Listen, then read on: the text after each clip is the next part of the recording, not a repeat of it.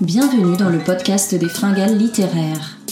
Les fringales littéraires, c'est avant tout une librairie généraliste, indépendante, qui existe depuis 2017.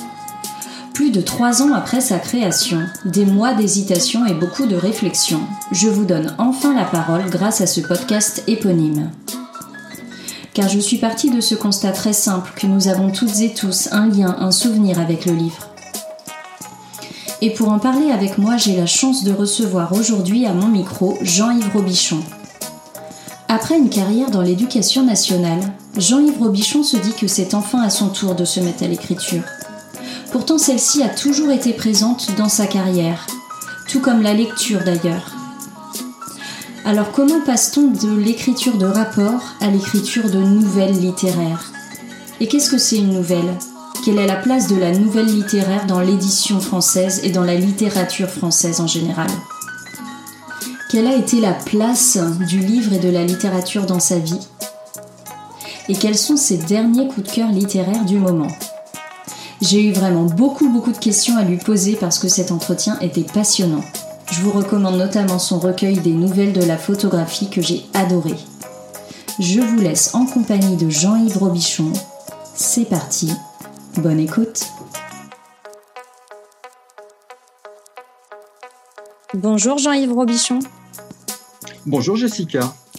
Euh, déjà, je vous remercie sincèrement d'avoir accepté mon invitation pour ce nouvel épisode euh, du podcast des fringales littéraires. Je suis vraiment plus que ravie de vous accueillir euh, sur, sur ce projet qui a débuté en début d'année 2021. Donc, merci de votre soutien. Est-ce que vous pourriez, pour commencer, vous présenter, s'il vous plaît? Bien sûr. Alors, d'abord, moi, je vous remercie aussi parce que c'est important pour pour nous, les auteurs, de pouvoir nous exprimer dans cette période un petit peu, un petit peu compliquée. Hmm. Alors, moi, moi j'ai 62 ans. Je, mhm. je, suis euh, quelqu'un qui a fait une carrière dans l'éducation nationale. D'accord. Mais je suis un jeune auteur. C'est-à-dire que j'écris depuis seulement trois ans. D'accord. Donc, euh, c'est une, une, comment dire, une étape dans ma vie qui est assez récente. Mhm. Et, et j'écris des fictions courtes, soit des nouvelles, soit des contes. Mhm. Et j'ai donc publié un recueil de nouvelles en 2019 dans la collection Nouvelles Nouvelles chez l'Armatan. Et mhm. ce recueil s'appelle Des nouvelles de la photographie. D'accord. Euh, est-ce que vous pourriez nous parler de votre plus lointain souvenir lié au livre? Ah, alors ça, quand on pose cette question-là, euh, ça nous fait parfois chercher bien loin. Hum. Et en fait, moi, ce dont je me souviens, le, de, plus ancien, mhm. je devais avoir euh, peut-être 5 ans, 4-5 ans, pas plus. Et c'est pas un livre que j'ai lu, c'est le livre que lisait notre mère lorsque nous étions petits dans la famille. Et lorsqu'elle nous regroupait, euh, mhm. nous étions cinq, elle nous regroupait et elle nous lisait euh, dans, un, dans une revue d'enfants une petite bande dessinée. Et c'était un rituel institué une fois par semaine, on recevait la revue par la poste, on l'attendait tous avec impatience. D'accord. Et notre mère nous lisait cette petite histoire. Et, c'est certainement le plus ancien souvenir que j'ai dans ma mémoire. Donc, un souvenir de lecture qui est très lié euh, à de l'affectif. Oui, d'accord. Avec vos frères et sœurs et puis votre maman qui est au centre de vous tous, j'imagine. Euh, voilà, celui qui euh, sera le plus près pour regarder les images. les, les, plus jeunes sur ses genoux, les plus grands dont je faisais partie derrière, voici à côté. Et, et, ça devait durer euh, quelques minutes. Mhm. Et je m'en souviens avec une précision vraiment troublante parfois. Hein. D'accord. Et est-ce qu'elle vous lisait ce petit texte plusieurs fois avant de recevoir le, le, le nouveau numéro de la revue la semaine d'après ou est-ce que c'était vraiment... Euh, non, c'était un moment unique dans la semaine. C'était vraiment un rendez-vous et c'était le soir après dîner et avant d'aller se coucher. D'accord. Un vrai rituel, un, très très beau rituel. Oui, oui, oui. Et, bon, ma mère n'était pas quelqu'un qui lisait énormément. Euh, elle, le regrettait, elle aurait voulu lire plus, mais mhm. elle n'avait pas vraiment le temps. Mais euh, pour elle, le fait de, vivre ce moment avec ses enfants était certainement très important. Très, très D'accord. Est-ce que est-ce qu'il y avait des livres euh, à la maison déjà tout petits en dehors de cette de cette revue, oui Oui, oui. alors, on avait des livres. ceci dit, on n'en avait pas énormément. mes parents nous incitaient plutôt à fréquenter la bibliothèque. D'accord. Ce que, nous, avons fait très jeune. Hmm. D'accord. on va sauter quelques années. Je, je, suis curieuse de savoir quel lecteur vous étiez à l'adolescence, donc vers 14-15 ans. Alors, vers 14-15 ans, j'étais un lecteur compulsif. D'accord. C'est peut-être l'époque de ma vie où j'ai le plus lu. Ah oui. C'est-à-dire, ah oui, oui. Je, je, lisais 3 à 4 livres par jour. Euh, par, ah, par, semaine. Par semaine, oui, c'est ce qui est déjà pas mal du tout. 3 à 4 livres par semaine, c'est-à-dire que je, je, je lisais euh, toute la soirée. C'est vraiment cette époque-là, 14-15 ans après, ça s'est calmé, mhm. mais je lisais énormément. C'est l'époque où j'ai lu, par exemple, tous les, tous les Zola, tous les Rougon-Macquart. Ah oui, d'accord. Et c'est des livres que vous empruntiez justement à la bibliothèque ou que Oui, ce sont des livres qu'on empruntait, enfin que j'empruntais à la bibliothèque. Euh, j'y allais donc une fois par semaine, je faisais le mhm. plein. donc, euh, je, lisais tout. Hein, D'accord. Tout ce qui vous passait par la main, euh, il fallait le lire. Alors, parfois, il y a des livres dont je, je, n'y trouvais pas beaucoup d'intérêt. Hein. Je me hmm. souviens de ces livres que je lisais assez rapidement parce que finalement, ils ne m'intéressaient pas. Et puis, il y avait des livres où euh, je voyais arriver la fin avec une certaine angoisse en me disant, mais après, euh, hmm. une fois qu'il sera terminé, c'est un plaisir qui sera fini. Quoi. Je, donc, c'est ces livres-là, et ça m'arrive encore, euh, dont je ralentissais la lecture en me disant, mais c'est pas vrai que je, hmm. dans, demain, ça sera fini. Quoi. Je, l'aurai fini. Et donc, ce serait une histoire finie. Et quel titre vous avez en tête, par exemple, pour ce genre de, euh, de livres que l'on savoure et que l'on essaye d'économiser pour les garder le plus longtemps possible avec nous? Eh bien, moi, je me souviens notamment de livres de Zola. D'accord. Je, pense à Germinal, par exemple, mhm. qui est un livre qui m'a beaucoup marqué.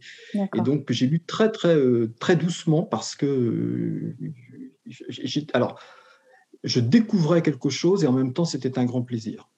Mais ça pouvait des livres comme, je, je, repensais à ce livre-là, qui, est un livre qui m'avait beaucoup marqué, qui, qui est absolument pas un chef de la littérature, enfin je pense pas, qui était le, désert de Gobi de Pierre Benoît. Et, et, vraiment, c'était quelque chose qui pour moi était euh, un, voyage. Quoi. Hmm. Euh, je, voyageais en lisant, et c'était vraiment extraordinaire. Et vous les, est-ce que vous les avez relus une fois à l'âge adulte ou, ou, pas du tout? Alors, oui, euh, j'en ai relu.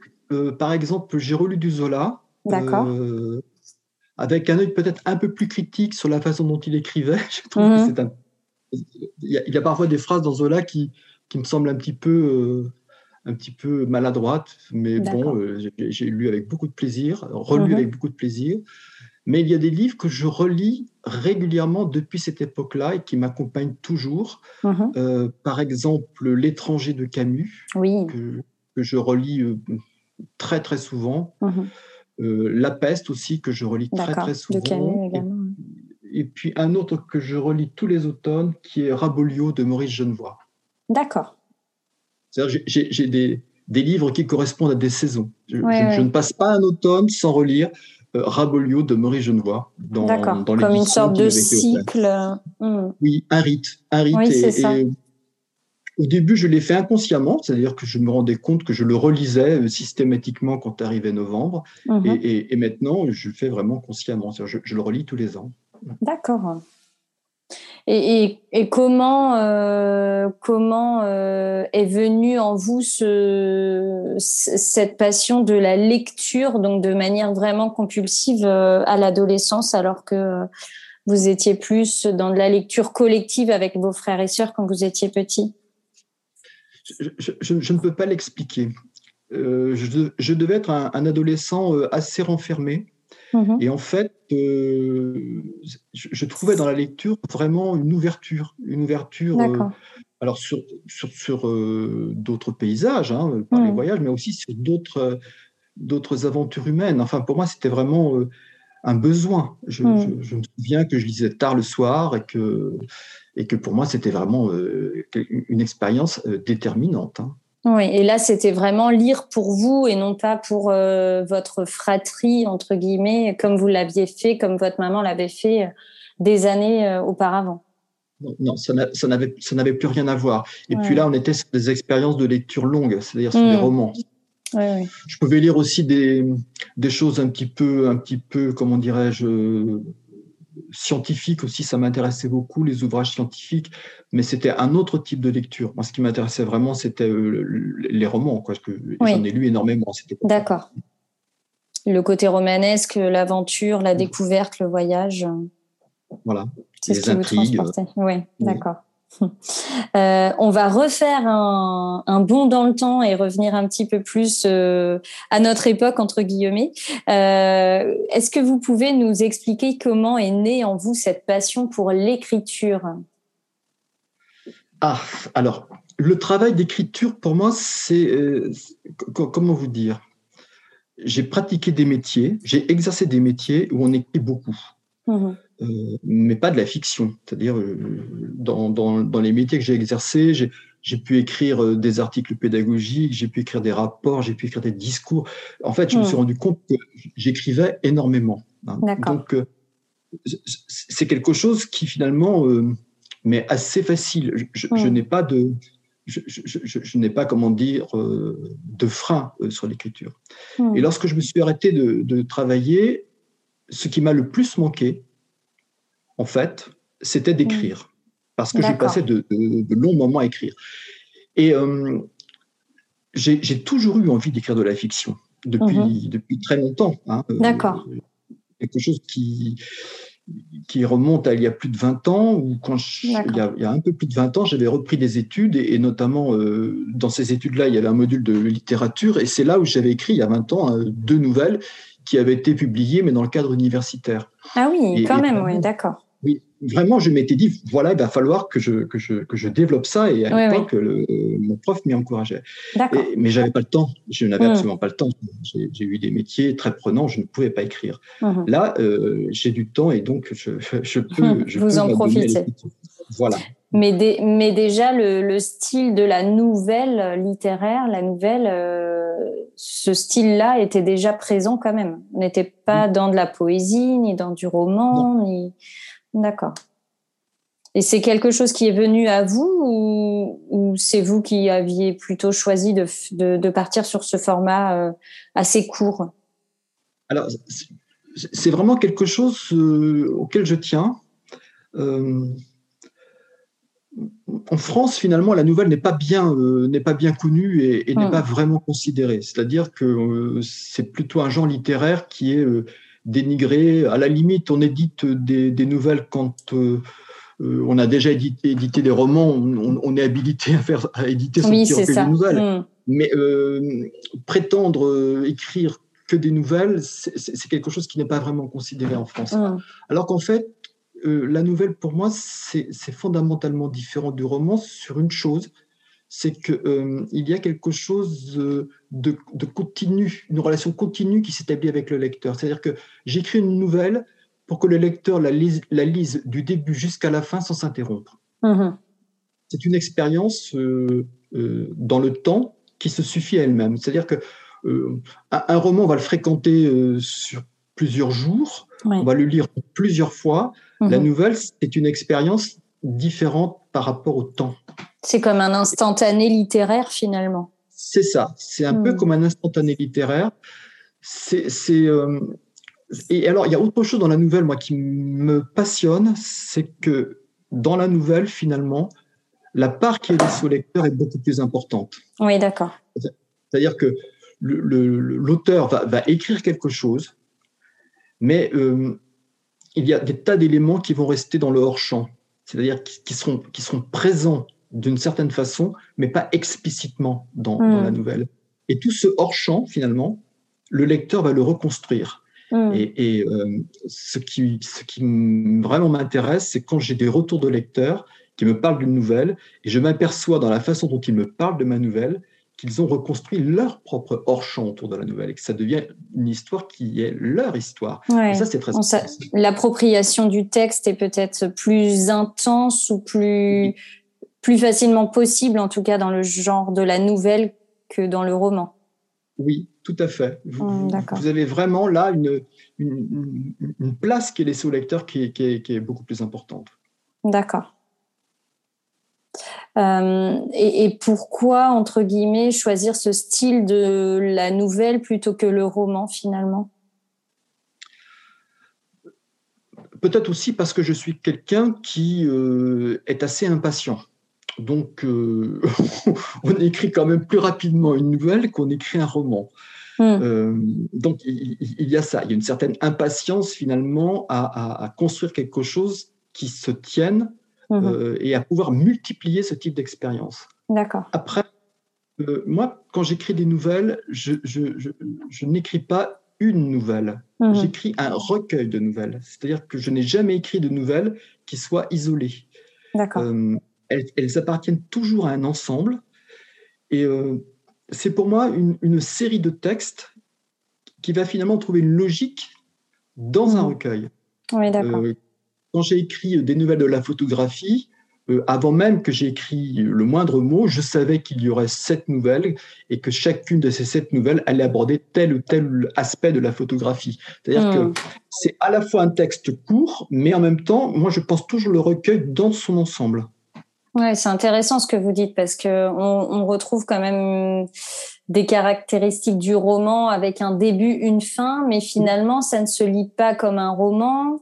Euh, on est dans un dans une espèce d'intermédiaire, mais en même temps on n'a pas envie de couper la nouvelle. On, on, a envie de la lire du début à la fin sans s'arrêter. Donc ouais, c'est c'est c'est un genre euh, à part, vraiment à part. Oui, c'est un, un, genre à part. Et euh, enfin, pour moi, il y a aussi quelque chose qui est de l'ordre d'une modernité dans la nouvelle. Hmm. Euh, je, m'aperçois que euh, on peut communiquer des nouvelles par différents canaux aujourd'hui, c'est-à-dire que une nouvelle se prête bien aussi à une diffusion sur le net, elle se prête bien à différents types de diffusion. Et euh, il y a vraiment un lectorat euh, pour ce type, euh, ce type de fiction. Mhm. Il, y a des, il, y a des, gens qui adorent tout d'un coup dans la journée s'arrêter de 10 minutes pour lire une nouvelle. D'accord. Oui, ce format court qui, qui, va permettre de, de, de, rester quand même dans la littérature, mais sous un autre format finalement. Ça se, ça se consomme tout de suite, c'est presque ça voilà, il y a une immédiateté et en même temps, euh, c'est quand même une fenêtre qui s'ouvre tout d'un coup. Mm. Les, lecteurs qui m'écrivent me disent bien que quand ils lisent une nouvelle, euh, c'est bref, c'est assez intense et ça les place hors du temps. Ouais, d'accord. C'est le but, hein, rechercher. Oui, bien sûr. Ouais, c'est très intéressant ce que, vous, ce que vous dites et la façon dont vous définissez le genre de la nouvelle qui malheureusement n'est peut-être pas encore assez connu et reconnu en France, contrairement à d'autres pays comme le Royaume-Uni, par exemple, où, c'est quelque chose de beaucoup plus euh, standardisé, entre guillemets. Euh, est-ce que vous pourriez euh, nous parler de votre travail d'écriture? Parce que vous disiez à l'instant, notamment en parlant de votre recueil des nouvelles de la photographie, que vous l'aviez construit comme un ensemble. donc, est-ce que vous pourriez nous, nous en dire un petit peu plus sur votre travail d'écriture, s'il vous plaît? Alors, je, suis un. comment dire Je travaille beaucoup. C'est-à-dire que si, la, nouvelle, euh, finalement, qui va arriver dans le recueil est un texte bref, c'est un, texte qui m'a accompagné longtemps. D'accord. Je, n'écris pas un texte en, une semaine, par exemple. Hein. Oui. Euh, il, y a, il y a de nombreuses étapes. Euh, c'est quelque chose qui vient dans l'écriture, c'est-à-dire que mhm. je, pars d'une idée qui est assez générale, et puis finalement, je, vais, je vais écrire quelque chose, l'intrigue se construit dans l'écriture, et très souvent, euh, une fois que j'ai écrit une nouvelle, je, la laisse euh, décanter, je la reprends un ou deux mois après, mhm. je la retravaille, et, je peux faire ça trois ou quatre fois. Hein. D'accord, pour un seul et même texte pour un seul et même texte. Mmh. C'est-à-dire, j'ai toujours plusieurs nouvelles sur le métier et euh, je, les travaille et retravaille. Et, souvent, j'explique que finalement, il n'y a que l'édition qui, me, qui, met un terme à ce travail-là, parce que je, mmh. je pourrais les travailler euh, indéfiniment. Et, finalement, c'est quelque chose qui, au, bout du compte, n'est pas forcément non plus, euh, comment dire, productif. Il y a un moment où il faut arrêter. et donc, Mais la, seule façon que j'ai d'arrêter mon travail, c'est de le soumettre à publication. Ah, un éditeur, par exemple. Je, n'y touche plus. Hmm, d'accord. D'accord. Euh, et quelles sont vos conditions idéales euh, pour, euh, pour écrire justement? Est-ce que vous allez écrire tous les jours, le matin ou l'après-midi, dans le calme, avec de la musique, sans la musique des, des, petits rituels comme ça aussi? Oui. Alors j'écris tous les jours. J'écris tous les jours.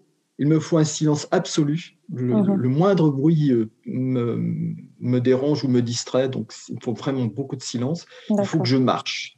Il faut que je marche beaucoup. C'est-à-dire que c'est en marchant, c'est dans le rythme de la marche que je trouve le rythme de mes phrases. C'est-à-dire que si, si, je n'ai pas la possibilité de marcher, je, je, mon écriture va se tarir. Il faut vraiment que je marche beaucoup. D'accord. Et donc, euh, j'écris en général euh, sur mon ordinateur. Mhm. C'est une première étape. Euh, souvent, c'est le soir. D'accord. Le matin, je, j'imprime ce que j'écris et là commence le travail de correction. D'accord. Euh, et pour une nouvelle, euh, je peux avoir cette étape-là 20, 30 fois. ah oui. Oui, oui c'est, toujours beaucoup, beaucoup, beaucoup retravaillé. D'accord. En gardant. Nouvelle, en gardant le sens originel du texte ou parfois vous modifiez complètement le, euh, sens, la teneur du propos?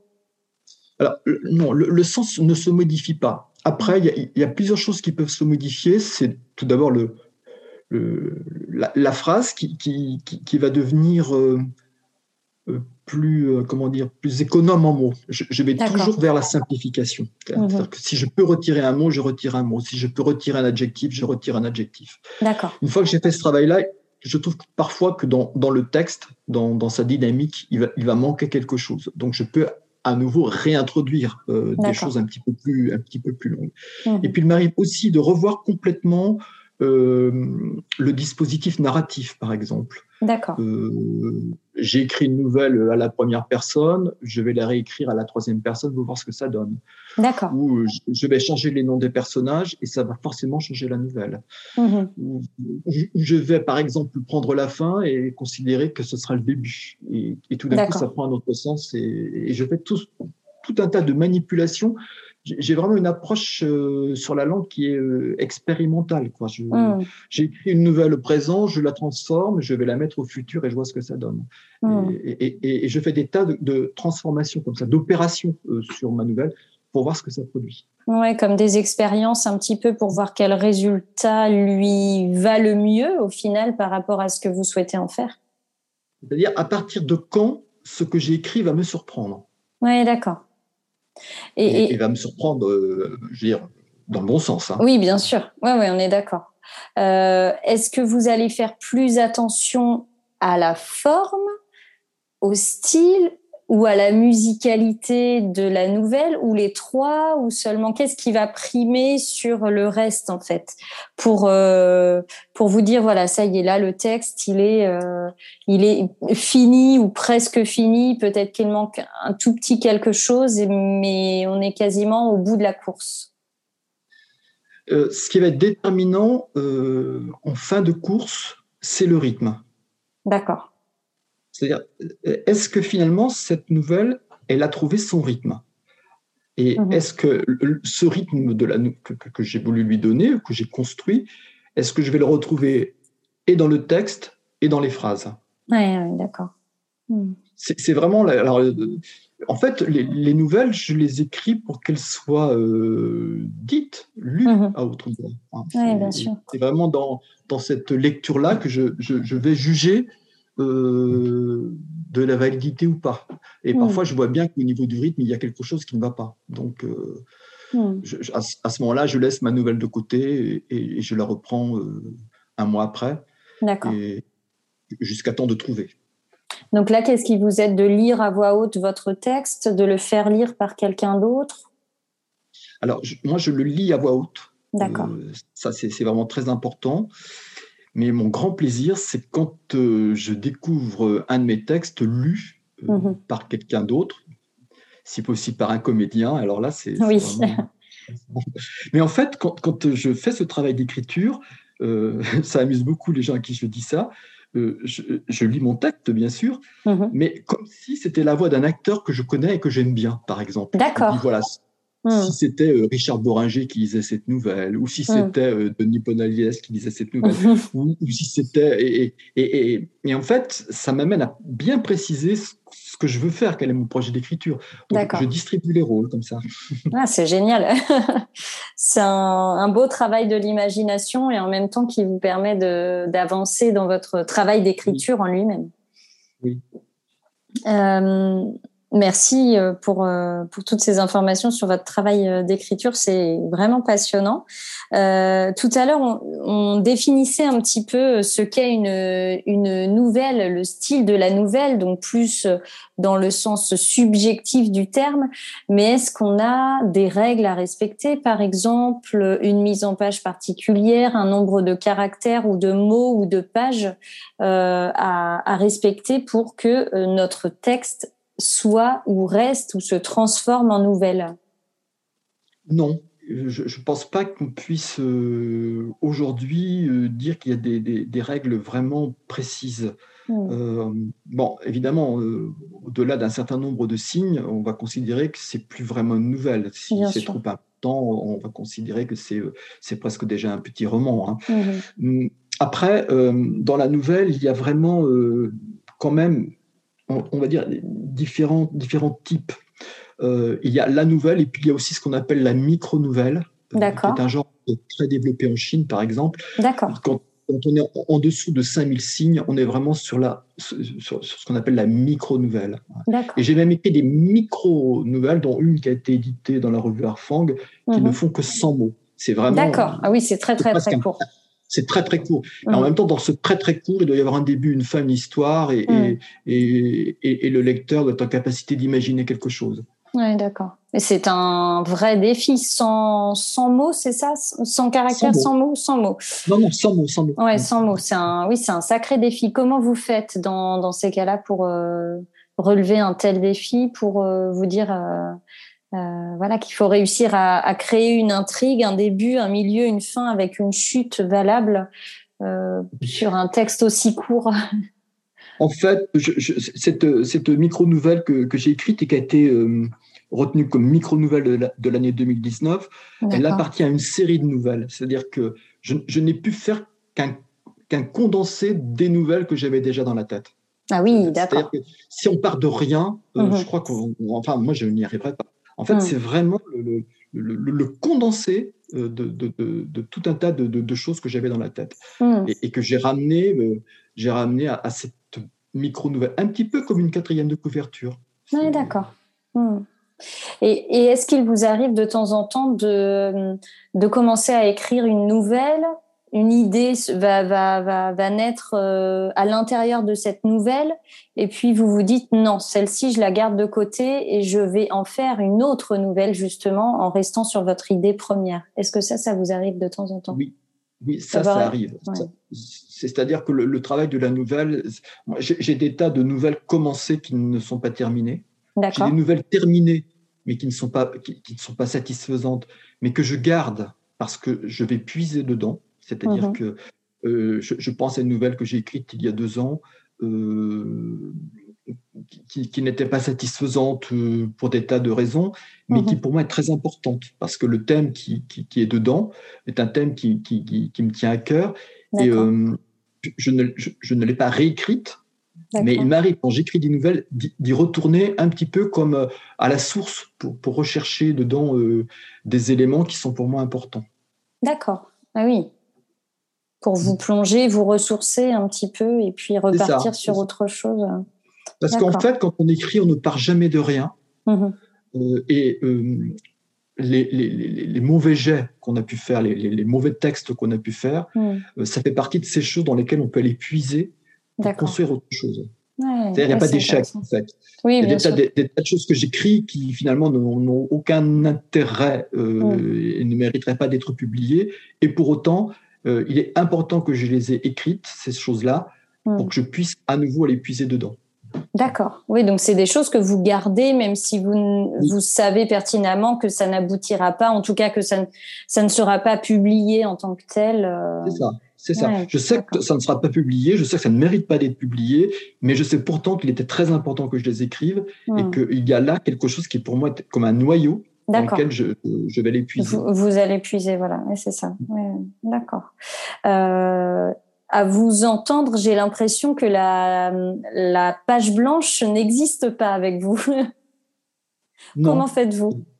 Non, la, page blanche n'existe pas ah euh, parce que euh, euh, on écrit toujours. Enfin, moi, j'ai toujours écrit. Hmm. Je dirais, même quand j'écrivais des, des, choses qui n'étaient pas de la fiction, j'écrivais. Donc, j'avais déjà un style. Mhm. Euh, même si ce style-là, euh, il était au service de tout à fait autre chose, mhm. il existait.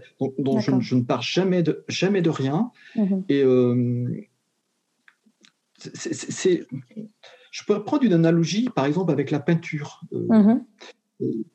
Un peintre, il est extrêmement rare qu'il parte d'une palette où il n'y a rien du tout. Oui, tout à fait. Ouais, bien il, sûr. va reprendre une, vieille palette, mhm. il, va en nettoyer une partie et repartir sur certaines couleurs et, il va reconstruire quelque chose. Moi, mhm. je, suis un peu dans cette euh, approche-là. C'est-à-dire, euh, plutôt que de dire j'ai une page blanche, la question que je me pose, c'est qu'est-ce que j'ai écrit sur lequel je peux m'appuyer mhm. pour construire quelque chose? Et puis, euh, dans ce que j'ai écrit, il y a aussi il y a des, émotions, des choses qui, viennent, qui viennent enrichir. Hein. Mmh. oui, bien sûr. Oui, tout à fait. Euh, alors, vous disiez justement à l'instant que vous aviez euh, toujours des nouvelles d'entamer, pas forcément terminées euh, avec vous. Est-ce que vous avez des projets en cours ou à venir en ce moment? Alors oui, j'ai toujours des j'ai toujours des projets. J'en ai à deux niveaux. D'accord là, je suis en train de, terminer euh, un ensemble de nouvelles. D'accord. Une série, une série de mhm. nouvelles euh, qui finalement euh, ont toutes des points communs, c'est-à-dire que toutes font à un moment ou à un autre référence à une œuvre d'art qui appartient plutôt à l'art flamand, c'est-à-dire on est dans quelque chose de, géographiquement de localisé, nous sommes en Flandre, quand je dis l'art flamand, ça peut être l'art de la Renaissance, comme ça peut être euh, un auteur contemporain, comme ça peut être une œuvre de cinéma. C'est-à-dire que, mais on, est, on est en Flandre. Mm-hmm. Et, toutes, ces, toutes ces nouvelles se passent toutes exactement à la même période de l'année, c'est-à-dire fin octobre. D'accord. toutes ces nouvelles, il va y en avoir une dizaine. Elles sont construites euh, autour de récurrence, c'est-à-dire c'est la même date, euh, à chaque fois, il y a des œuvres euh, qui renvoient à l'art flamand, mhm. mais à chaque fois, ce sont des histoires complètement différentes. Mais à chaque fois, on va retrouver des, thèmes, euh, des, motifs, hein, comme on dirait mhm. en peinture, c'est-à-dire on, va retrouver par exemple un paysage qui défile sur la fenêtre du train, au travers de la fenêtre du train. On va trouver des arbres en automne, on va mhm. trouver on va trouver euh, une plage, par exemple. Et, il y a comme ça ces thèmes qui vont venir de façon récurrente et qui vont constituer la, la charpente euh, du recueil. Et en même temps, c'est dix histoires complètement différentes. D'accord. Super. Donc là, j'arrive, j'arrive maintenant à cette étape où euh, il faut que je, je fasse un petit peu comme un montage Mhm. Euh, c'est-à-dire que un peu comme un film que l'on montrait, c'est-à-dire comme si chaque euh, nouvelle était une séquence. Il mhm. faut que je vois si ce que j'ai prévu en termes de, de déroulement fonctionne bien. Puisqu'une nouvelle, euh, sa place dans le recueil est très importante parce qu'on la lit avant une, après une autre. Donc il faut que le lecteur finalement puisse passer de l'une à l'autre sans, sans difficulté. Mhm. Oui, en comprenant le lien qu'il y a entre la précédente et la suivante. Oui. Et puis... je vais jouer, avec, je vais jouer avec lui, c'est-à-dire que tout d'un coup, je hmm. vais introduire quelque chose de tellement différent qu'il va être surpris, il va se demander vraiment hmm. pourquoi elle est là. Mais trois nouvelles après, il, va comprendre pourquoi, parce que la nouvelle numéro 7 va, lui apporter des éléments. Hmm. C'est à nouveau une construction que je suis en train de faire, qui est la construction du recueil en lui-même. D'accord. Là, les dix nouvelles sont donc écrites et terminées, c'est ça? Oui, certaines ont déjà été euh, publiées en revue. D'accord. Puisqu'il y a des revues de nouvelles qui permettent de, publier, de se faire connaître. Mhm. Pour moi, c'est important de publier en revue parce que ça permet de, comment dire, de valider quelque part mon, travail, de me dire, je l'ai envoyé, le comité de lecture l'a retenu, donc, donc celle-ci, elle est, ça y est, elle est valide. C'est un, un, hmm. travail que je, peux, que je peux présenter à un éditeur, ça, se tient. C'est important pour moi. Donc il y en a trois qui ont déjà été édités. Ah oui. Et, euh, et, ces magazines spécialisés, est-ce que vous pourriez nous donner les, les noms, s'il vous plaît, afin qu'on puisse euh, les retrouver ensuite? Oui, il y a la revue Arfang, hein, qui est mhm. une revue euh, vraiment spécialisée dans la, dans la nouvelle. D'accord. Il y a la revue Rue Saint-Ambroise. Mhm.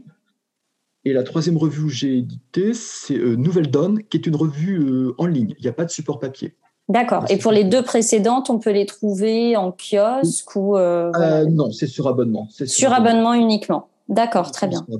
Donc on va sur leur site internet et puis on peut euh, trouver. Euh, et par exemple sur le site de la revue euh, Rue Saint-Ambroise, donc il y a une nouvelle que j'ai publiée la semaine dernière mm-hmm. et donc, qui est donc en ligne, qui est lue. Et ce qui est vraiment intéressant sur ce site-là, c'est que bien sûr il y a des nouvelles à découvrir, à lire, mais il y a aussi tout un tout un pareil comment dire, euh, critique hein, mmh. euh, sur les nouvelles qui paraissent et tout un tas de textes théoriques sur la nouvelle. Donc c'est vraiment un site très très intéressant. D'accord, ok, très bien. Super, merci pour toutes ces informations.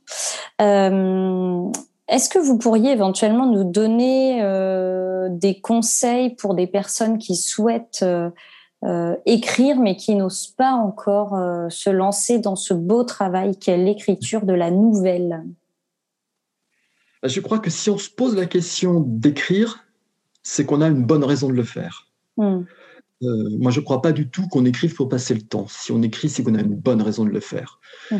Et cette bonne raison de le faire, euh, on ne la connaît que dans l'acte d'écrire. Donc, si on veut écrire, il faut écrire.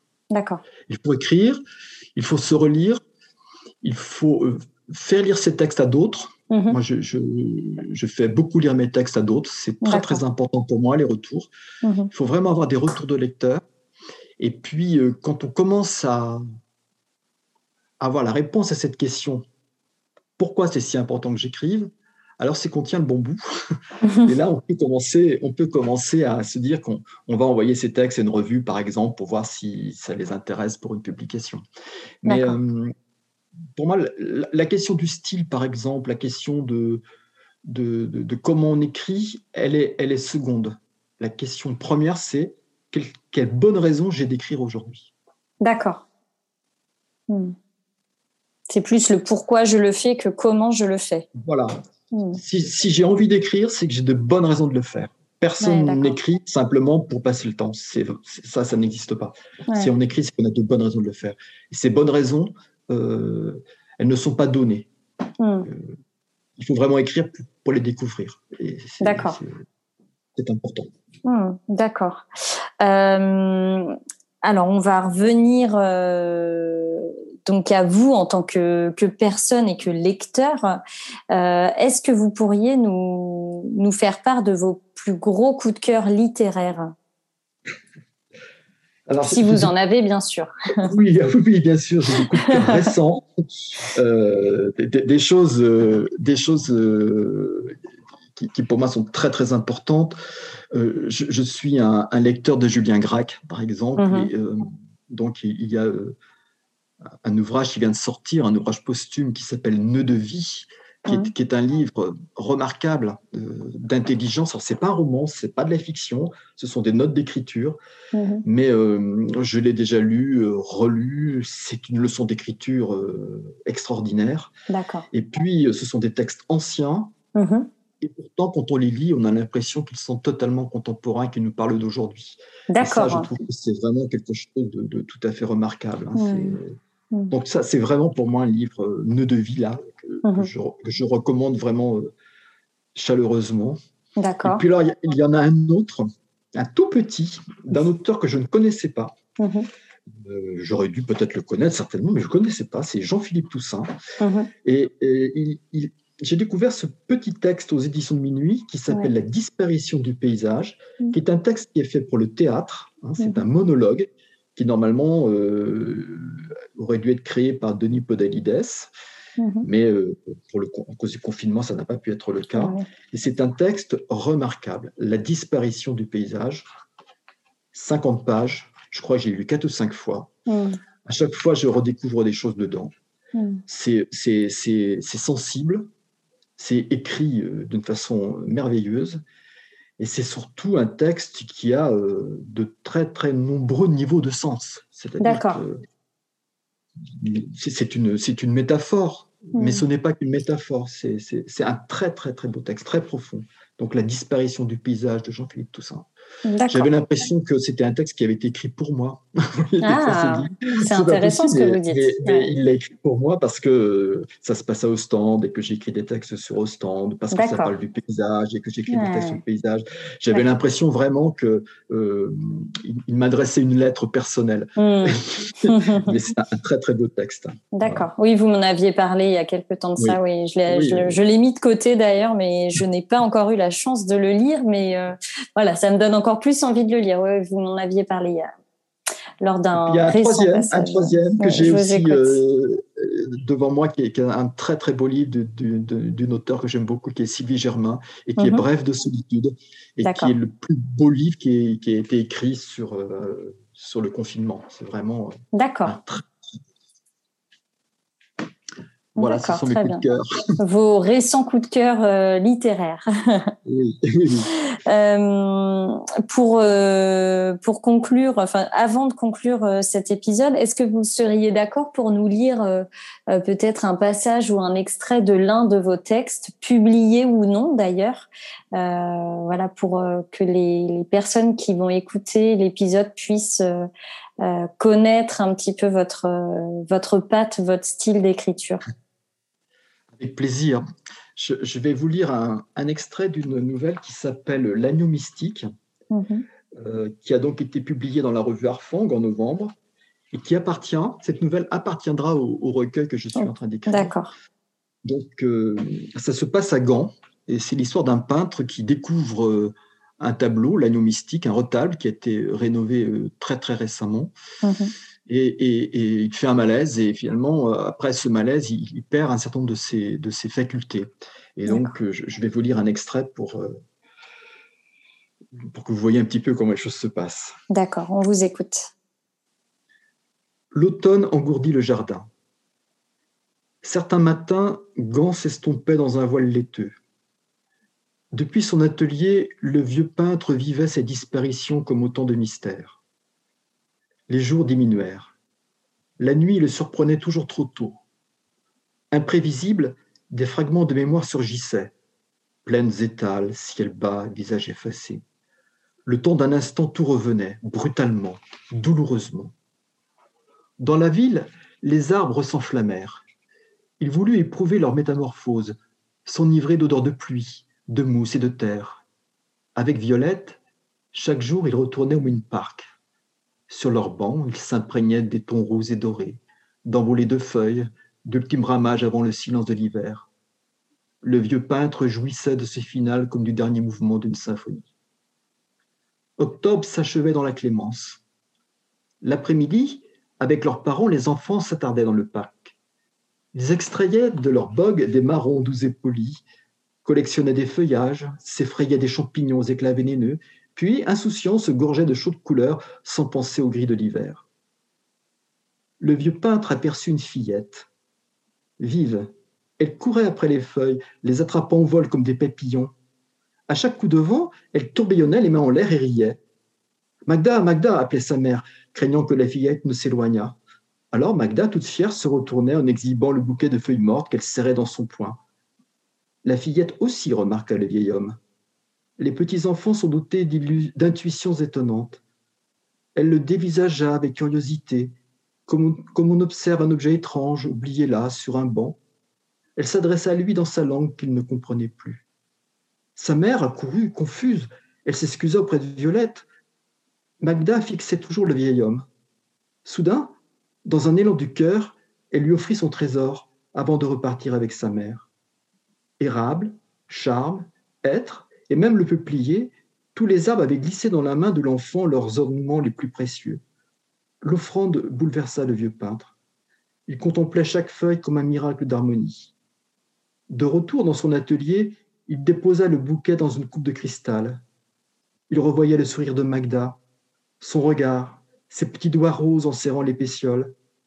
Il voulut les retenir sur une toile, sans y parvenir. Il ne peignit qu'une petite main, sans grâce, dénuée des délicatesses de l'enfance. Éphémère, les doigts de Magda s'effaçaient déjà de sa mémoire. Voilà. Merci. J'ai hâte maintenant de découvrir le, prochain recueil. Voilà, je vous envie d'avoir vos textes avec vous et de ne pas les partager encore. J'ai très très hâte. C'était euh, voilà, j'y étais là. J'étais emportée ailleurs avec Magda et, Violette et, le peintre. Merci pour euh, merci pour ce merveilleux texte et merci encore une fois pour euh, votre participation à voilà à ce nouvel épisode du podcast pour vos encouragements, votre soutien, euh, voilà, euh, au niveau de la librairie aussi, c'est toujours très très important de le, souligner, de le souligner. Merci beaucoup. C'est moi qui vous remercie. Vous savez, les auteurs ne sont rien sans les libraires et vice versa. Chaque maillon de la chaîne est très très important et on le ressent encore plus euh, en ce moment, enfin depuis même un petit peu plus d'un an maintenant avec euh, avec euh, ce que nous traversons et la lecture, la littérature, les mots, la langue nous permettent de de nous évader, de nous transporter, de nous faire voyager tout en restant au même endroit, immobile, juste en train de tourner des pages et découvrir des mots. Donc merci pour le travail que vous faites, vous les auteurs. C'est primordial pour nous. Merci beaucoup. Merci d'avoir répondu à mes questions et à très bientôt. À très bientôt, Jessica. Au revoir. Et voilà qui conclut ce nouvel épisode du podcast des Fringales littéraires. Je remercie encore une fois très chaleureusement Jean-Yves Robichon d'avoir participé et d'avoir accepté mon invitation. Et à vous, je vous recommande très chaleureusement son recueil de nouvelles, des nouvelles de la photographie, aux éditions L'Armatan. Au Fringuel littéraire, il a une place toute particulière, celui-ci. Quant à moi, je vous retrouve très bientôt avec un nouvel invité, et d'ici là, portez-vous bien.